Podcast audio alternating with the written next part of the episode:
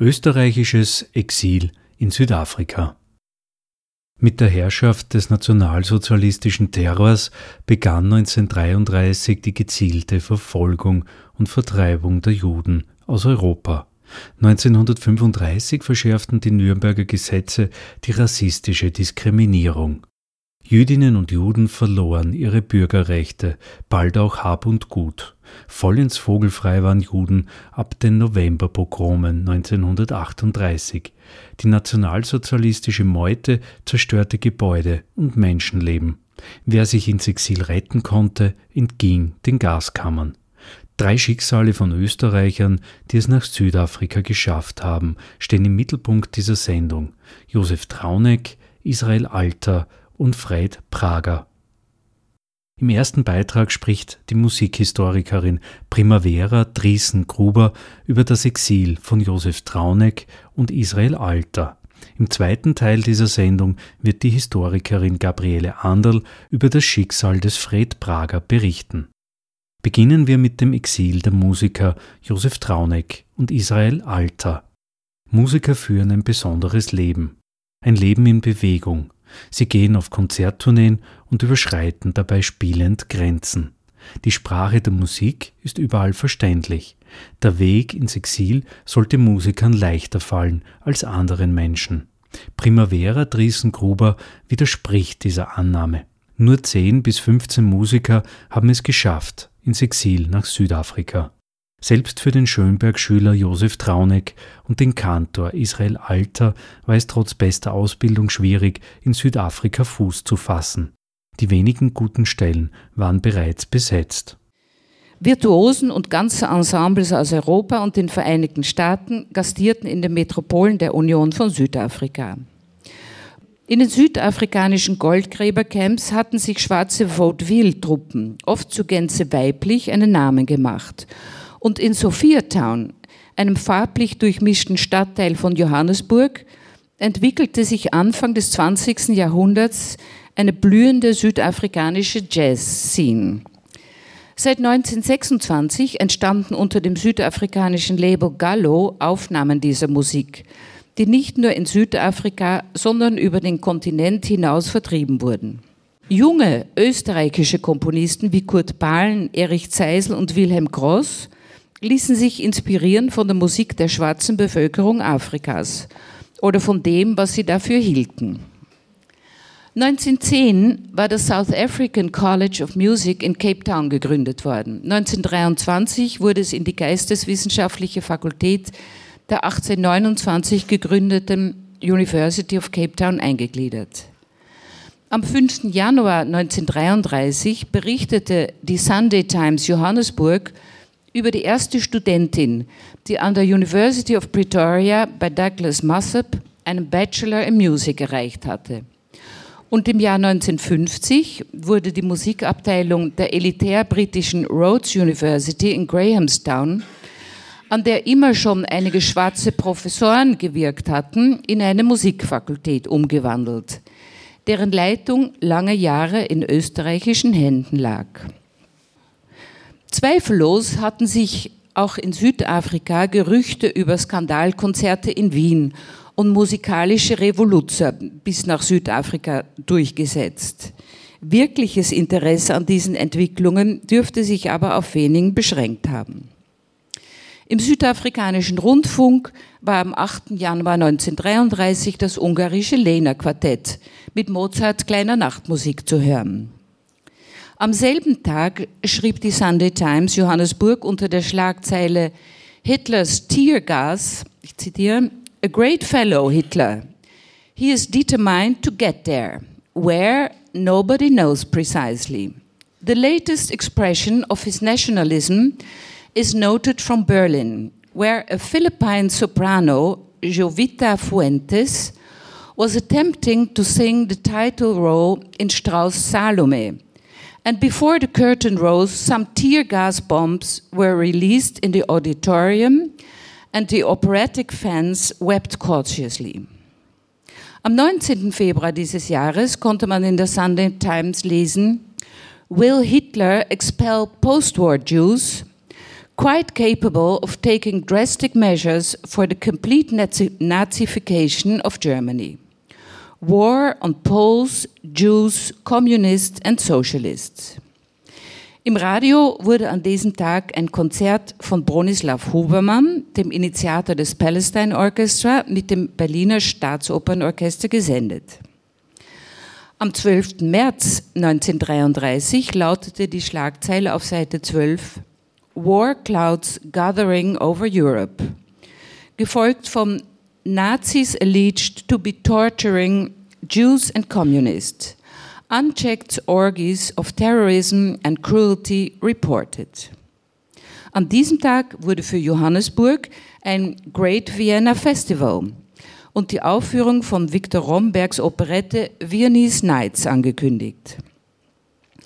Das South African Jewish Chronicle brachte am 9. Juni 1933 eine Liste der am 27. April entlassenen Lehrenden an deutschen Universitäten, unter denen sich auch der Wiener Professor für Violoncello an der Berliner Hochschule für Musik Emanuel Feuermann befand. Am 3. November zum Beispiel aber wurde über die Unruhen ob der Zwangspensionierung von Professor von Gleisbach an der Wiener Universität und die Schließung der Universität und der Technischen Hochschule berichtet. Die geografische Entfernung Südafrikas scheint also kaum Einfluss auf die Informationsgeschwindigkeit und die Art der Nachrichten gehabt zu haben. Aber wie mitteleuropäisch war das Leben in Südafrika wirklich? Ein kurzer Streifzug durch die jüdische Geschichte Südafrikas soll verdeutlichen, wie groß die Unterschiede tatsächlich waren. Der erste Historiker der jüdischen Gemeinde Südafrikas, Louis Hermann, versuchte vergeblich, Spuren einer jüdischen Einwanderung vor 1806 nachzuweisen. Da sich in der niederländischen Kapkolonie, anders als in den Niederlanden selbst, nur Mitglieder der kalvinistischen reformierte Kerk niederlassen konnten, siedelten sich namentlich nachweisbare jüdische Einwanderer erst nach der Gewährung der Religionsfreiheit im Jahr 1803 und der Übernahme der Kapkolonie durch die Briten an der südwestlichen Spitze des afrikanischen Kontinents an. Hermann beschreibt in A History of the Jews in South Africa from the Earliest Times to 1895 aus dem Jahr 1930 die Entstehung der ersten jüdischen Gemeinde in Südafrika im Jahr 1841 mit dem Namen Tikvat Israel. Als the Society of the Jewish Community of Cape Town, Cape of Good Hope, konnte sie 1849 eine erste Synagoge beziehen.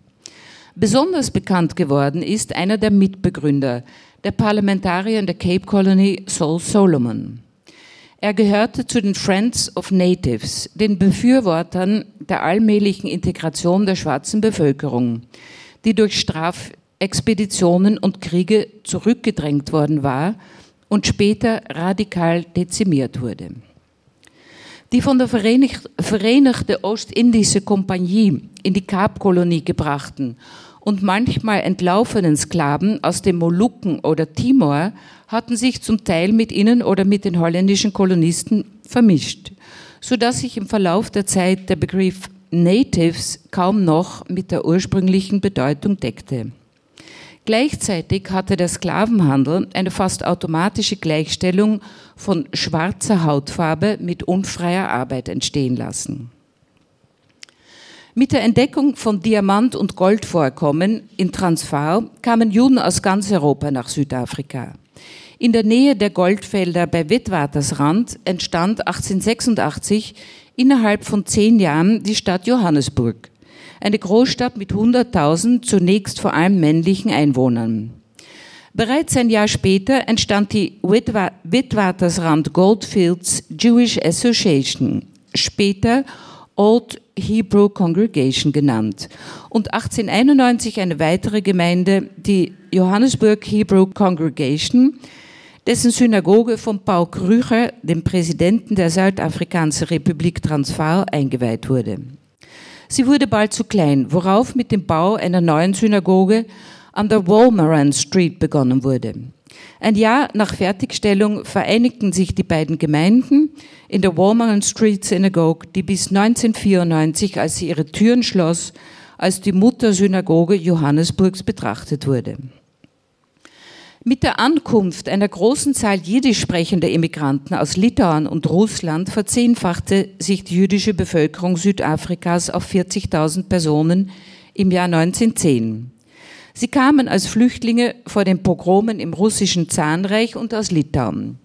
Diese sogenannte Litfax ließen sich rund um die Commissioner Street in Johannesburg nieder.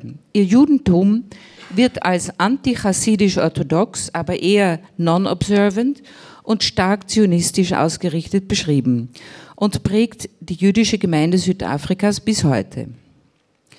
Kurz nach der Entstehung der Union von Südafrika im Jahr 1910 war der Natives Land Act in Kraft gesetzt worden. Ein Gesetz, das einer territorialen Form von Apartheid Vorschub leistete. Schwarze durften nur mehr Land in eigens ausgewiesenen Reservaten erwerben die nur circa sieben Prozent der Gesamtfläche Südafrikas ausmachten. Innen wurde damit auch das Zensuswahlrecht in den von Weißen bewohnten Gebieten strittig gemacht. Der Gesetzesentwurf mobilisierte die schwarze Bildungselite, die 1912 den South African National Congress ANC gründete. Im selben Jahr und wohl auch in Zusammenhang mit diesem Ringen um Gleichberechtigung entstand der South African Jewish Board of Deputies, der sich zum Ziel gesetzt hatte, to watch and take action in all matters affecting the Jews in the southern portion of the continent of Africa. Das jüdische Establishment verhielt sich in der bedrohlichen Situation der schwarzen Bevölkerung neutral. Wohl aber hielten einige Juden wie Henry Pollack oder viel später Helen Sussman die lange Tradition von Solidarität mit verfolgten Bevölkerungsgruppen aufrecht.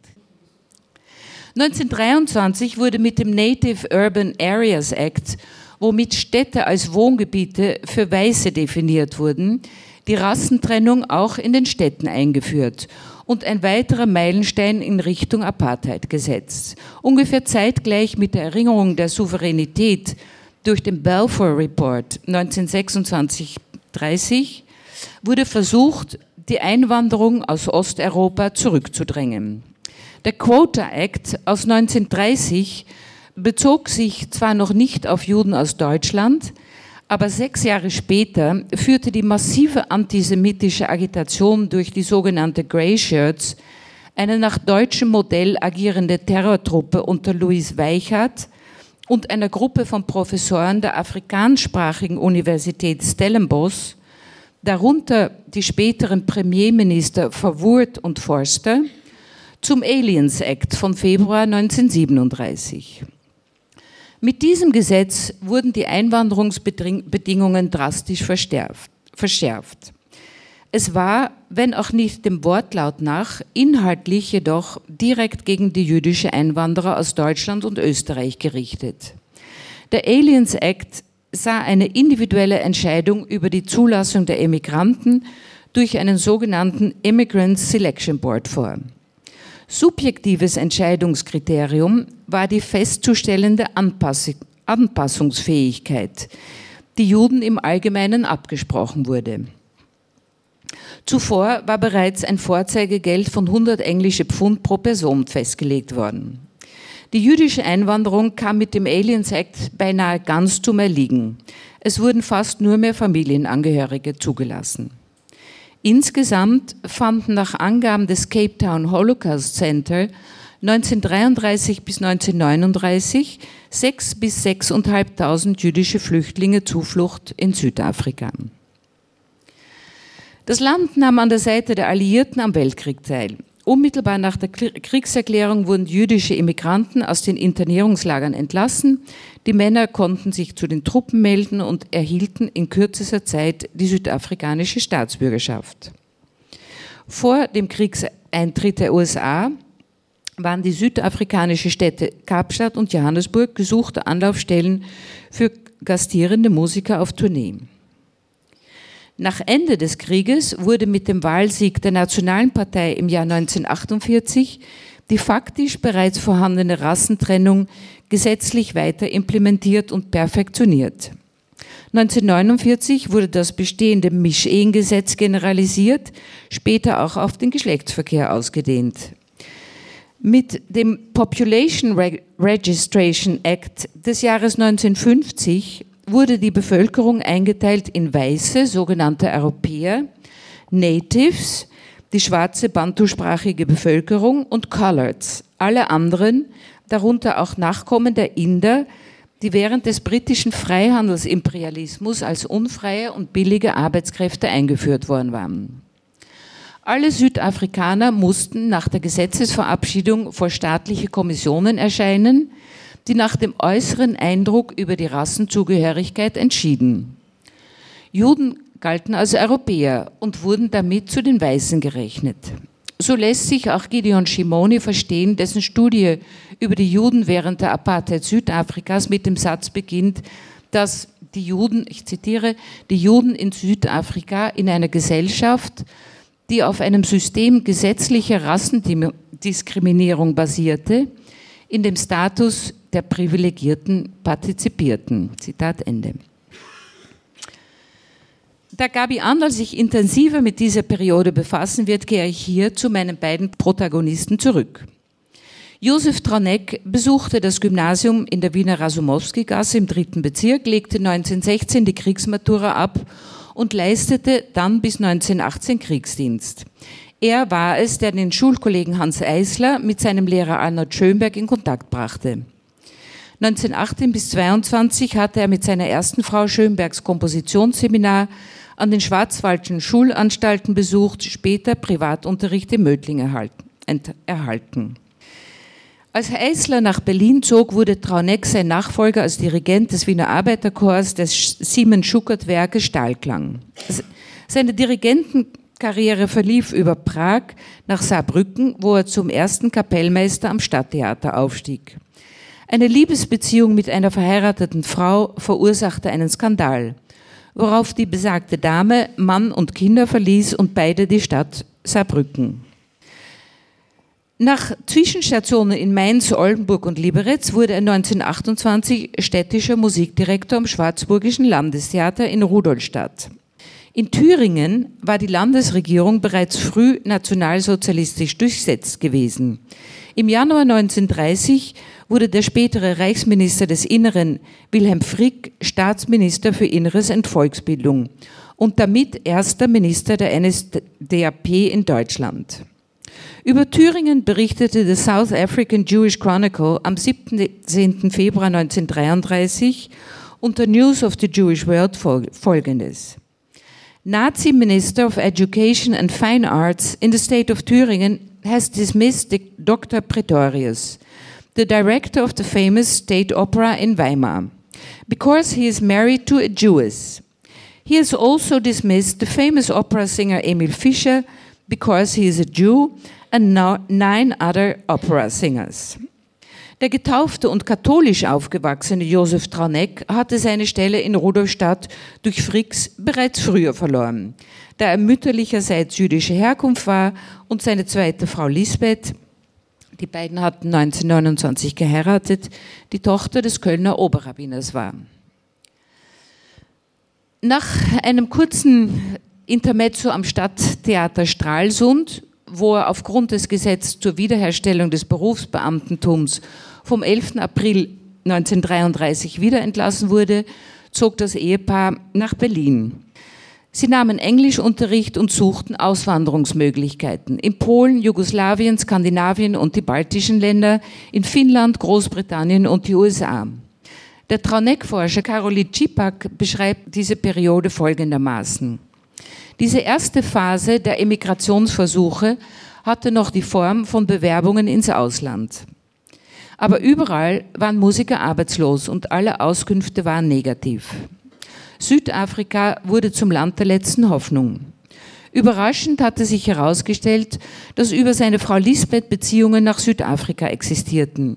Wohlhabende Bürger, die als Bürger funktionieren und bei der Arbeitssuche helfen könnten.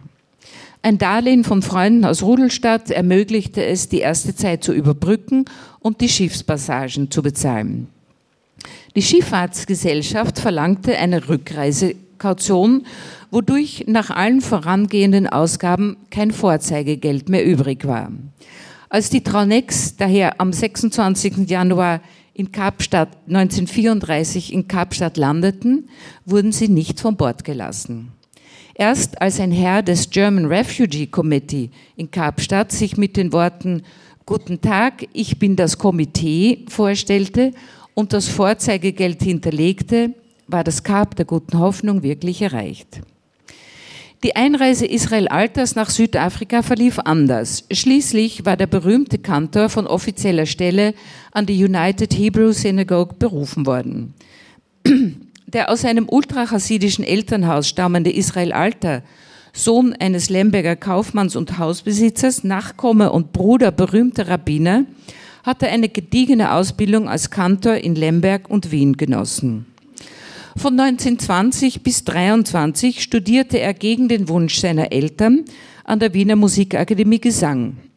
Sein Matrikelblatt belegt, dass er auch in Klavier, Sprech- und Vortragskunde, italienische Sprache, Musik und Tanz sowie in Fechten unterrichtet wurde. In dieser Zeit hatte Alter, dem sein Schüler, der berühmte Opernsänger Jan Pierce, später nachsagen würde, one of the greatest authorities on Chazanut, but also a masterful interpreter, moving and unforgettable zu sein. Eine Stelle als Kantor am Brigittenauer Tempelverein in der Wiener Kluckigasse. Obwohl er nach dem Wintersemester 1923 als reif zum Übertritt in den nächsten Jahrgang der Musikakademie beurteilt wurde, ließ er sich beurlauben und gab Konzerte in ganz Europa. 1925 trat er eine Stelle als Oberkantor der Synagogengemeinde Hannover in der Kahlenberger Neustadt an. 1929 begab er sich auf eine Konzertreise in die USA.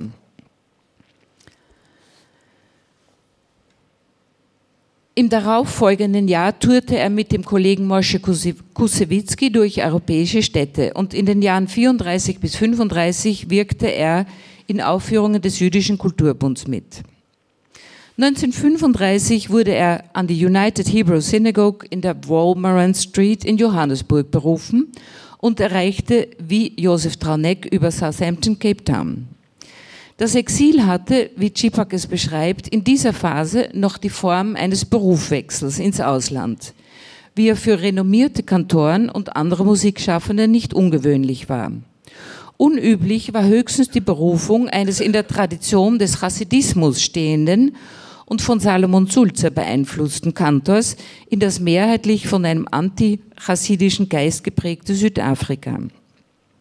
Wenn also der Begriff Exil für Alter bei seiner Einreise nach Südafrika möglicherweise noch keine Rolle gespielt haben mag, so war er sich der drohenden Gefahr in Deutschland sehr wohl bewusst und hatte sich aktiv um diesen Ortswechsel weit weg von Europa bemüht. Für ihn existierte nach 1945 das familiäre und berufliche Umfeld im Mitteleuropa nicht mehr. Für sein Exil gab es keine Rückkehr. Josef Trauneck war nicht jüdisch und seine Frau, ob zwar Tochter eines Oberrabbiners, war keine praktizierende Jüdin. Dennoch waren allein schon durch die Unterstützung durch das German Refugee Committee eine Verbindung zur jüdischen Gemeinde gegeben. Trauneck wie Alter wirkten an Benefizkonzerten für den South African Fund for German Jews und für zionistische Organisationen mit. Es gab wenig Berührungspunkte, sogar die gemeinsame Jugend in Wien hatte sich in getrennten Lagern abgespielt. Während Alter als Kantor ordinierte, komponierte und gelegentlich Konzerte gab, musste Traneck sich daran machen, eine Existenz aufbauen. Gerade 40 vorbei stürzte er sich voller Energie in das Musikleben der Stadt. Linksstehend, wie seine Freunde Hans Eisler, Karl Rankel und Erwin Ratz, konnte er sich nur in beschränkten Maßen kulturpolitisch betätigen. Aber mit Ensemblegründungen und neuartigen Projekten hat er dem Musikleben Südafrikas wichtige und teilweise bleibende Impulse gegeben. In den Informationsbriefen des South African Board of Jewish Deputies an Tronek hatte es geheißen, dass viele Musiker als Folge der Wirtschaftskrise arbeitslos seien.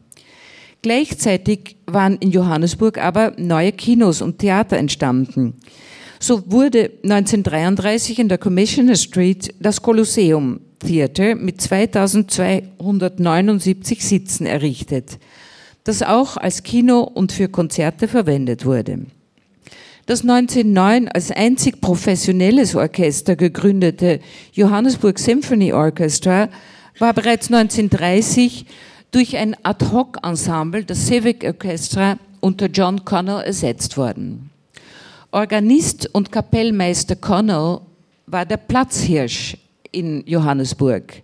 Er spielte nicht nur Orgel und dirigierte das städtische Orchester, die städtische Militärkapelle und die Comrades Band, sondern er leitete auch Kantorenkonzerte und Freiluftkonzerte im Joubert-Park. Josef Trauneck berichtete Arnold Schönberg am 8. April 1935 über seine ersten Eindrücke. In Johannesburg gibt es kein städtisches Orchester, weil der Mann, damit ist Cornell gemeint, sicher in richtiger Erkenntnis, dass er einem von ihm unabhängigen Orchester nicht lange imponieren könnte, es vorzieht, die Stadt zu überreden, dass man ihn fallweise beauftragt, ein Orchester zusammenzustellen und ein paar Freikonzerte damit zu geben. Das größte Kino hier besitzt dann noch ein Orchester, mit dem es Sunday Night Concerts gibt. Ein solches habe ich im Juni dirigiert, worauf man auf mich aufmerksam wurde. Bei diesem Konzert handelte es sich um ein Gastdirigat des African Broadcasting Orchestra im neuen Kolosseum. Einige Monate später sollte er mit Hilfe der Pianistin Elsie Hall das Johannesburg Symphony Orchestra als ständiges Orchester neu gründen und es 21 Jahre lang leiten. Dem Orchester, das während des Krieges mit dem Rundfunkorchester zusammengelegt worden war und laut Programmheft aus dem Jahr 1955 nur zur Hälfte aus professionellen Musikern bestand, wurde nach dem Krieg die Aufgabe zugewiesen, Konzerte für Nicht-Europäer, Jugendliche und Kinder zu organisieren. Es trat in Schulen, Kulturzentren, später auch in den Townships auf und wirkte ab 1947 am Annual Bantu Music Festival der Natives mit. Mit der Bildung des Arts Chamber Orchestra als Studenten der University of Witwatersrand versuchte Trauneck die Tradition von Schönbergs Verein für musikalische Privataufführungen neu zu beleben und führte Schönbergs erste Kammersymphonie auf. Zu seinen wichtigsten und bis heute existierenden Pionieraktivitäten gehörte allerdings die Initiierung des Youth Concerto Festival, bei dem junge Musiker in einer nicht kompetitiven Atmosphäre die Möglichkeit erhalten, mit dem Orchester aufzutreten und Konzerterfahrung zu gewinnen. Eine der damals jungen Stars, die in den Jahren 1952 und 1955 an dieses Festival teilnahmen, die Musikologin Sarah Faye Kopinski-Singer, erinnerte sich in einem Oral History Interview, wie freundlich und ermutigend sich der große Maestro Trauneck verhalten hatte und was für eine beeindruckende und bereichernde Erfahrung die Teilnahme daran für sie gewesen war. Aber Trauneck war nicht glücklich. Bereits 1949 hatte er seinem Freund Georgis Schönberg, dem Sohn Arnolds aus erster Ehe, ziemlich verzweifelt geschrieben. Here in this country, there's nobody who is really interested in Schönberg. No musician, no music society, and I'm the only one who ever played a note of him. And I'm completely pushed, pushed aside. And since we have this new anti Semitic government, die Nationale Partei, completely powerless. Er unterrichtete schwarze Sänger und begleitete Frauenchöre aus den Townships am Klavier, aber die Atmosphäre wurde unerträglich. Zurückblickend konnte er 1971 mit einem Brief an Felix Greisner offener sein. 1948 kam der neue Kurs, die Apartheid, der mir dieses herrliche Land versaut hat. Ich beschloss, nach Europa zurückzukehren. Dieses Vorhaben ließ sich jedoch nicht ganz so einfach realisieren. Eine Tournee nach Israel, Italien, in die Schweiz und die DDR im Jahr 1954 brachte die ersehnte Chance, wieder Kontakte nach Europa zu knüpfen.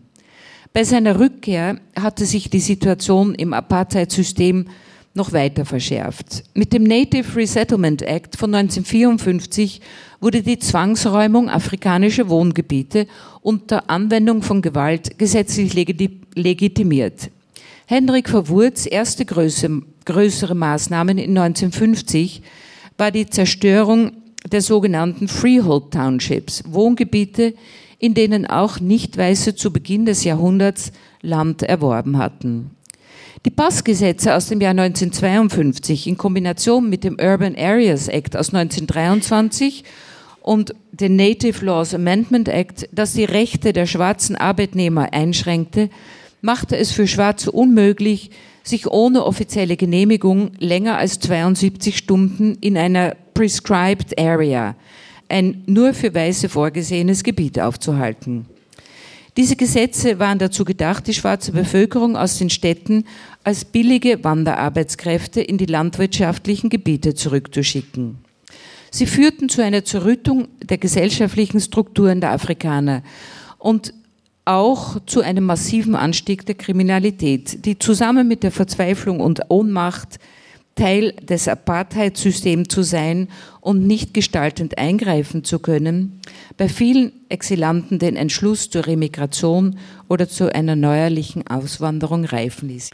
So kehrte auch Tranek mit Hilfe seines Freundes Hans Eisler, der Professor an der Hochschule für Musik in Berlin-Ost geworden war, um die Jahreswende 55-56 in die damalige DDR zurück. Er konnte keineswegs an seine frühere Karriere anknüpfen und übersiedelte 1965 zutiefst von der DDR enttäuscht nach Wien, wo er sich in der Internationalen Gesellschaft für Neue Musik und der Internationalen Schönberg-Gesellschaft engagierte. Israel Alter wurde 1961 als Dozent an die School of Sacred Music des Hebrew Union College nach New York berufen. Dort war er zwischen 1966 und 1971 zuständig für die schriftliche Notation der gesamten musikalischen Schabbat-Liturgie.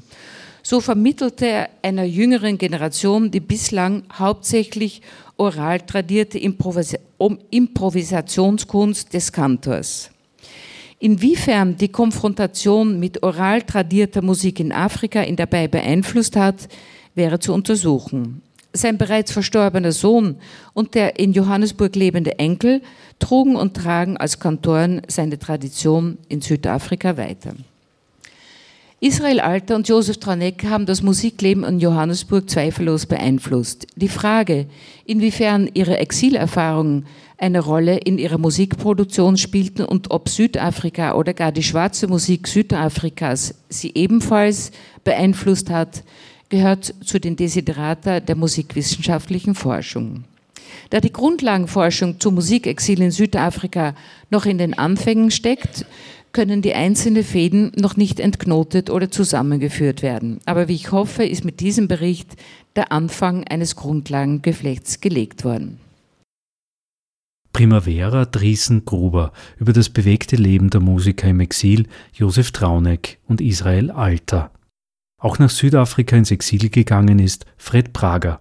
Aber bereits 1933 beschloss der junge Fotograf seine Ausreise. Sein politisches Sensorium hatte ihn ahnen lassen, dass der Aufstieg der Nationalsozialisten und der Austrofaschismus nichts Gutes bringen würden. Mit nach Johannesburg brachte der junge Fred Prager nicht nur seine Leidenschaft für die Fotografie, sondern auch sein politisches Engagement. Wegen seines Einsatzes gegen die Rassendiskriminierung sollte er Jahre später im Gefängnis landen. Ich möchte ein ganz kurzes Zitat von Fred Prager an den Anfang stellen. Gabriele Anderl. Er hat in einem Interview gesagt, rückblickend will ich mir eine gewisse Courage nicht absprechen. Ich bin an und für sich ein eher ängstlicher Mensch, aber das spielt sich zum Glück mehr in meinem Inneren ab. Aber wenn es darauf angekommen ist, habe ich mich eigentlich selten geduckt. Das folgende Porträt basiert auf mehreren Interviews, die ich in der zweiten Hälfte der 1980er Jahre mit Fred Prager geführt habe, sowie als ergänzende Quelle auf ein Radiointerview der ORF-Journalistin Margit Heinzel aus dem Jahr 1989 und es gibt dazu ein Transkript im Familienbesitz, das mir dankenswerterweise Fred Pragers Neffe Martin Prager zur Verfügung gestellt hat. Äh, Fred Prager stammte aus einem wohlhabenden bürgerlichen Haus in Wien. äh, aus einer Familie, die, wie er stets betonte, extrem assimiliert war. Fred Prager wurde am 2. September 1911 geboren und wuchs im Nobelbezirk Döbling in Wien auf, in der Pirker Gasse in einer Wohnung mit sieben Zimmern. Es gab ein Dienstmädchen, eine Köchin und nach der Geburt des um fast sechs Jahre jüngeren Bruders Theodor, genannt Teddy, 1917 auch eine junge englische Gouvernante, eine Nurse. Ihr verdankten die, die beiden Brüder gute Englischkenntnisse, die für sie später in, der Emigration von großem Vorteil waren. Fred Pragers Vater, ursprünglich Banklehrling, dann Prokurist, brachte es nach seiner Entlassung vom Militär noch während des Ersten Weltkriegs zum Sensal der Wiener Effektenbörse und damit zu Wohlstand. Beide Eltern waren jüdischer Herkunft, doch das Judentum spielte im Leben der Familie praktisch keine Rolle, wie äh, Fred äh, Prager in den Interviews mehrfach betont hat. Man habe auch Schweinefleisch gegessen und zwar selbstverständlich und mit Vergnügen und Weihnachten mit dem Christbaum gefeiert. Äh, die Eltern blieben allerdings bis zum Anschluss Mitglieder der israelitischen Kultusgemeinde. Erst 1938 ließ sich die Mutter aus rein pragmatischen Gründen anglikanisch taufen. Äh, das Bewusstsein, jüdisch zu sein, sei erst allmählich in sein Bewusstsein gedrungen, so Fred Prager. Sein, äh, ein Beispiel für ein solches Erlebnis war, dass sein also wesentlich jüngerer Bruder Theodor am ersten Schultag bleich und völlig verstört aus der Volksschule nach Hause kam und mit ungläubigem Schrecken in der Stimme die Eltern fragte, bin ich vielleicht ein Jud? Und Fred Prager im Nachhinein zu diesem Vorfall, das wussten wir, das wussten wir vorher nicht, aber man erfährt das. Ein anderes prägendes Kindheitserlebnis 1922, das ihn tief verstört und gleichzeitig geprägt hat, vermutlich aber keinen antisemitischen Hintergrund hatte, war folgendes. In der Nähe der Heiligenstädter Straße begegnete er auf einem Spaziergang zwei kleinen ärmlich gekleideten, bloßfüßigen Mädchen. Eines der Mädchen ging auf seinen damals fünfjährigen Bruder zu und gab diesem zwei kräftige Ohrfeigen. Diese Mädchen hätten, so Prager, in der Retrospektive mutig das Großkapital attackiert, allerdings ausgerechnet in Gestalt des fünfjährigen Teddy. Es war eine Attacke auf die ausgefressene Bourgeoisie in Gestalt von uns zwei Brüdern, die erste Begegnung mit dem Klassenkampf. Fred Prager war von Kindheit an, wie er sagte, ein ziemlich wilder, unkontrollierter Leser, der diese Leidenschaft auch nach, dieser Leidenschaft auch nachts nachging mit einer selbstgebastelten Taschenlampe. Seine frühe Politisierung mit 15 Jahren führte er äh, unter anderem wesentlich auf die Lektüre des Romans Petroleum, Englisch Oil, des US-amerikanischen Schriftstellers und Sozialkritikers Upton Sinclair zurück. Dieses Buch habe aus ihm einen Sozialisten mit einem großen Hang zur sozialen Gerechtigkeit gemacht. Prager wurde mit 16 Jahren Mitglied des Verbandes sozialistischer Mittelschüler und in seiner äh, Gruppe für den 18. und 19. Bezirk war er unter anderem mit Jura Säufer befreundet.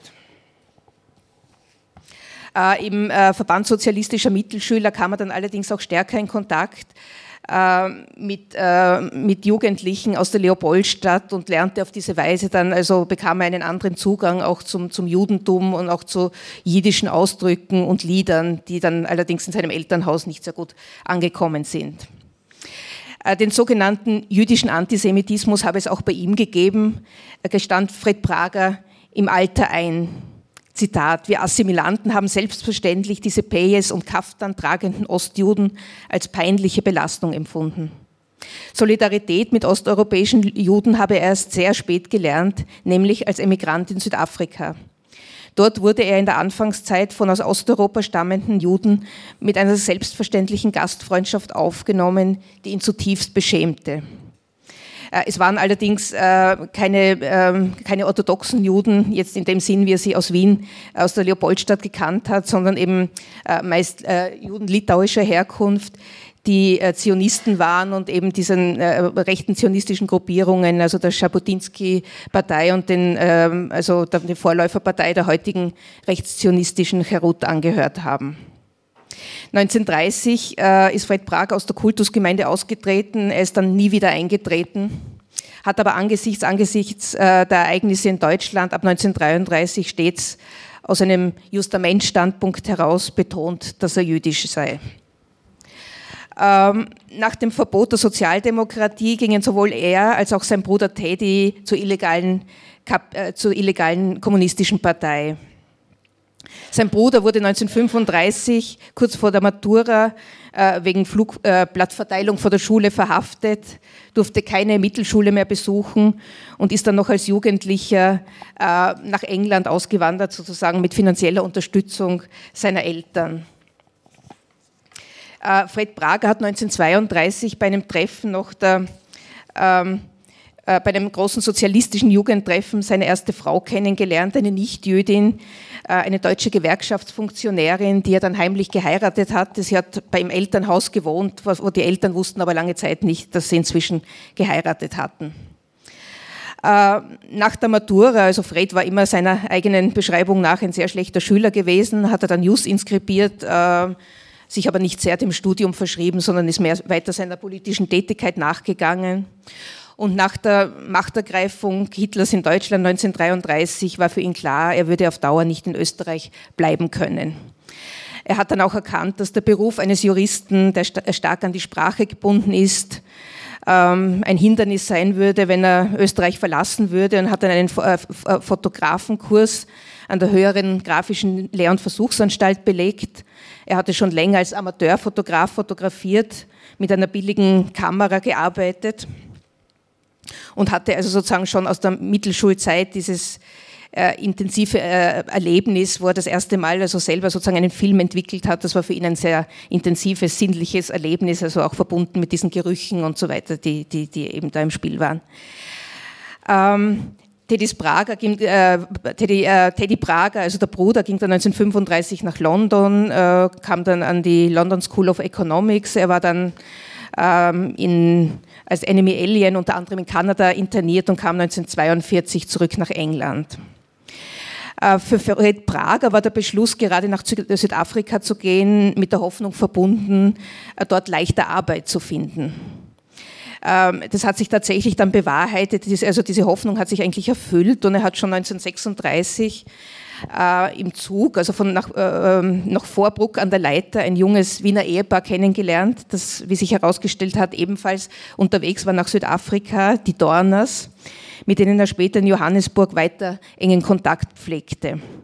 Hedi, die Frau, war ausgebildete Fotografin, ihr Mann Ignaz, genannt Natzel Dorner, Architekt.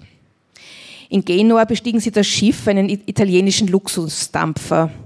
Und über Gibraltar ging es dann weiter Richtung Dakar, wo sie an Land gehen durften, obwohl es gerade eine Beulenpestepidemie gab. Und nach einer 17-tägigen Reise äh, erreichten sie Südafrika.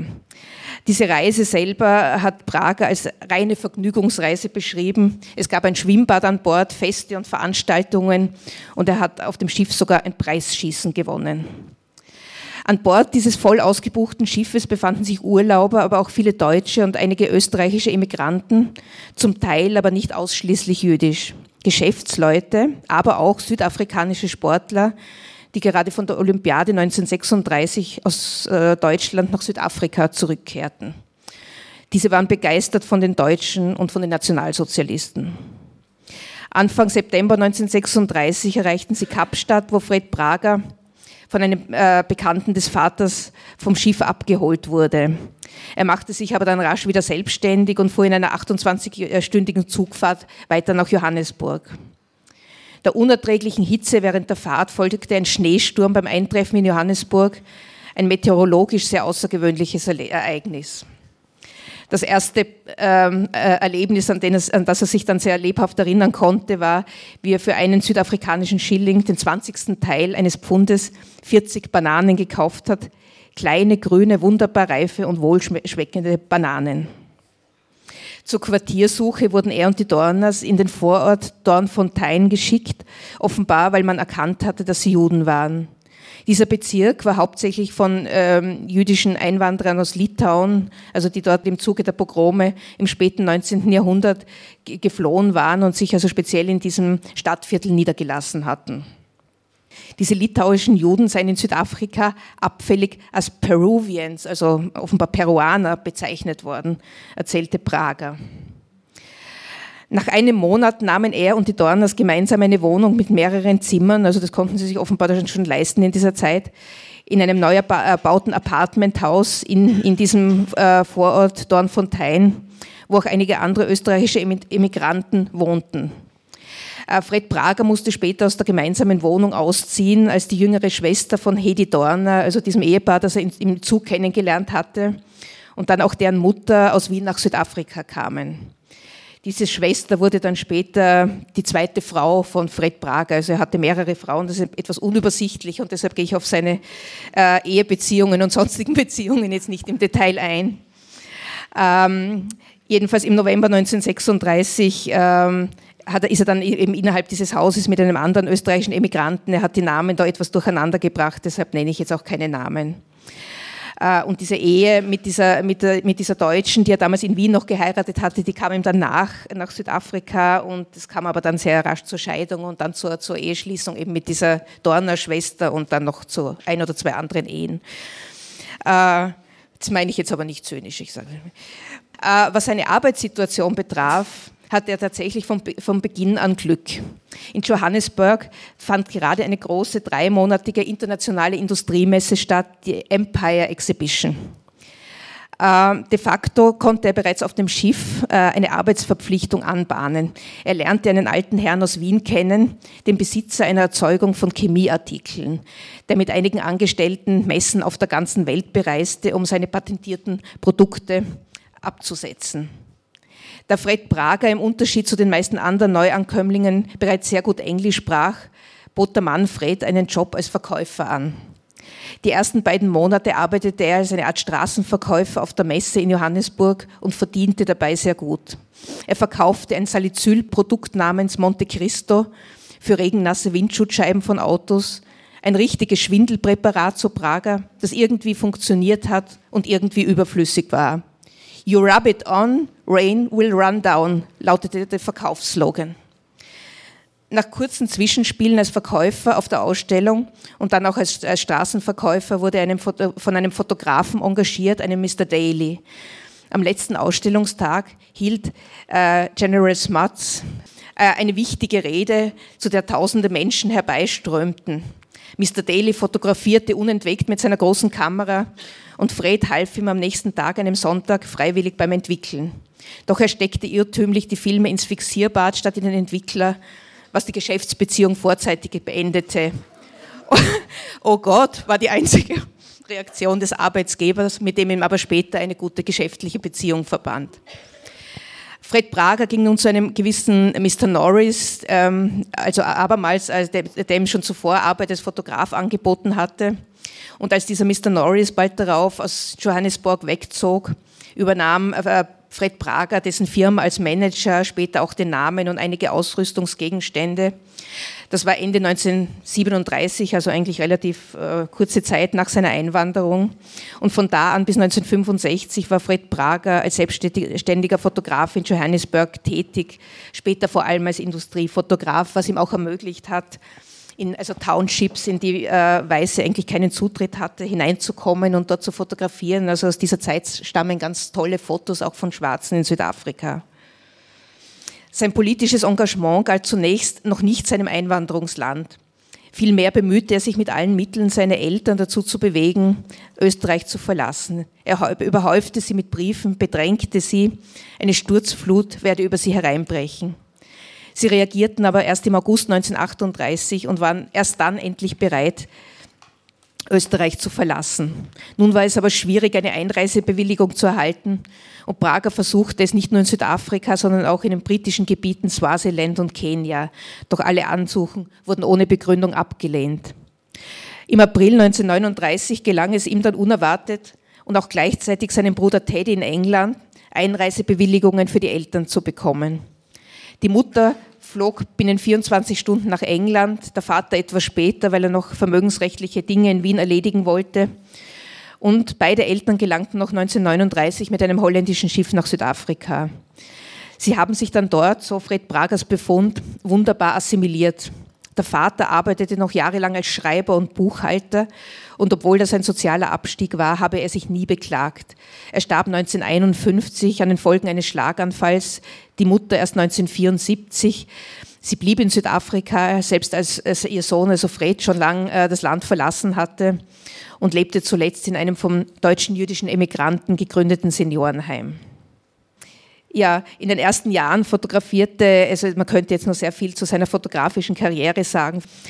Ähm, jedenfalls fotografierte er am Anfang viele Hochzeiten, auch, auch riesige jüdische Hochzeiten, also wo bis zu 1200, also bis zu 1200 Menschen zusammenkamen, riesige gesellschaftliche Ereignisse waren das. Also vor allem auch äh, in diesen aus Litauen stammenden Familien. Jetzt geht es um, äh, zuletzt noch um, um sein wirklich politisches Engagement dann in Südafrika, wo also die kommunistische Partei schon in den 1950er Jahren verboten worden war, der ANC, also der African National Congress 1960. Ähm, das tatsächliche politische Engagement kam aber dann sozusagen, hat sich dann eigentlich erst allmählich ergeben, weil sich die politische Situation, also sozusagen die Entrechtung der, der schwarzen Bevölkerung, also sozusagen immer mehr verschärft und verhärtet hat. Äh, jedenfalls war gegen Ende der 1950er Jahre der Druck so groß geworden, dass, Zitat Prager, jeder halbwegs liberal denkende Mensch nachdenken musste, wie er sich politisch betätigen soll. Prager war damals gemeinsam mit seiner dritten Frau Mitglied. Also sie war eine gebürtige Südafrikanerin, aber auch äh, also sozusagen mit einem jüdischen Hintergrund. Und beide waren, wurden Mitglied einer kleinen, also aus nur einer Handvoll Menschen bestehenden Diskussionsgruppe, die sich, wie Prager es sagte, etwas überkandidelt Socialist League benannte. Die Mitglieder waren überwiegend jüdisch, also ein gebürtiger Südafrikaner war dabei, ein gebürtiger Pole, ein ähm, Raymond Eisenstein, der als Baby das Warschauer Ghetto überlebt hatte. Äh, Fred Prager und dessen Frau waren gleichzeitig Mitglieder in der ebenfalls sehr kleinen, nicht im Parlament vertretenen Liberal Party. Durch die politischen Umstände seien sie langsam in die politische Aktivität hineingerutscht, so Prager. Eines Tages sei ein junger Schwarzer zu ihm gekommen, der einer Jugendgruppe angehörte, also offenbar einer immer noch im Untergrund tätigen ehemaligen Jugendgruppe des inzwischen verbotenen ANC. Und der bat um politischen Unterricht bei den Weißen. Natürlich ist es großartig, wenn das Volk zu den Intellektuellen kommt und sagt, hilf uns, so Prager. Und über kurz oder lang haben sich diese Socialist League und diese versprengte Gruppe von schwarzen ANC-Jugendlichen zusammengetan zu einer neuen Gruppe, es seien dann noch andere kleine Untergrundgruppen hinzugekommen, schwarze, weiße, Inder und sogenannte Coloreds. Äh, Prager schilderte den über, allmählichen Übergang von den noch relativ harmlosen Diskussionsrunden zu handfesten Aktivitäten. Man ist zur Überzeugung gekommen, dass Signale gesetzt werden müssen, dass man den weißen Mitbürgern, die sich wunderbar wohl gefühlt haben in ihrer privilegierten Stellung, irgendwie klar machen müsse, dass es ewig so nicht weitergeht und es doch besser wäre, den Schwarzen politische Rechte zuzubilligen.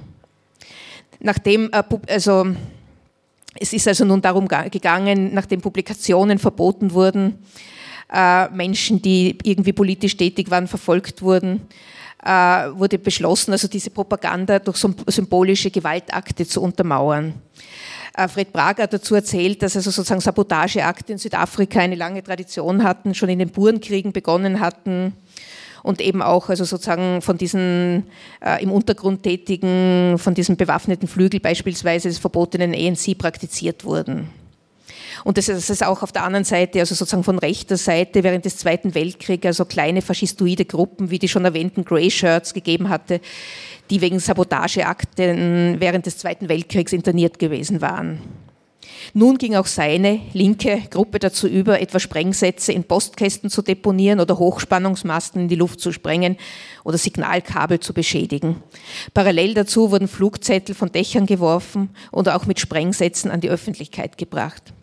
Die Polizei ging davon aus, dass eine riesige Organisation von Berufsrevolutionären am Werk sei, während es sich in Wirklichkeit um eine Handvoll von Amateuren handelte. Irgendwann ist die Gruppe dann durch Zufall aufgeflogen. Viele Freunde wurden verhaftet.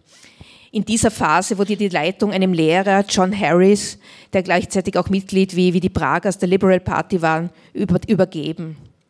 Harris war auch Mitglied von Sunrock gewesen, einer Organisation, die erfolgreich für den Ausschluss Südafrikas aus der Olympischen Organisation agitiert hatte. Er war daher beim politischen Establishment besonders verhasst.